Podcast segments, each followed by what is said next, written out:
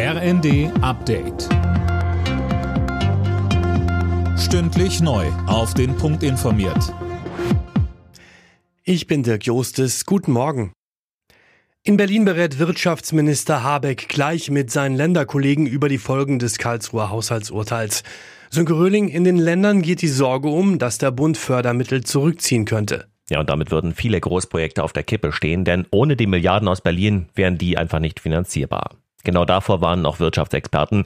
Das würde die wirtschaftliche Polarisierung in Deutschland verschärfen, so DEW-Chef Ratscher im Funk-Interview, denn viele der Gelder seien für Projekte in Ostdeutschland vorgesehen.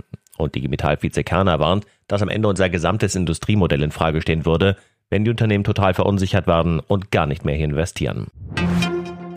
Israel und die Hamas verhandeln hinter den Kulissen über eine Verlängerung der Feuerpause. Die Terrororganisation sei dazu bereit, heißt es von den Vermittlern aus Katar und Ägypten. Es gehe um zwei bis vier Tage. Auch Israel ist laut US-Präsident Biden dafür. Bundespräsident Steinmeier will sich heute am zweiten Tag seines Israel-Besuchs mit Premierminister Netanyahu treffen. Außerdem besucht Steinmeier ein Kibbutz und ein Krankenhaus in Ostjerusalem. Nach seiner Ankunft gestern hat er Israel Deutschlands weitere Solidarität zugesichert. Er sagt in Jerusalem. Nichts ist vergessen. Nicht die Erlebnisse derjenigen, die ihre Angehörigen verloren haben.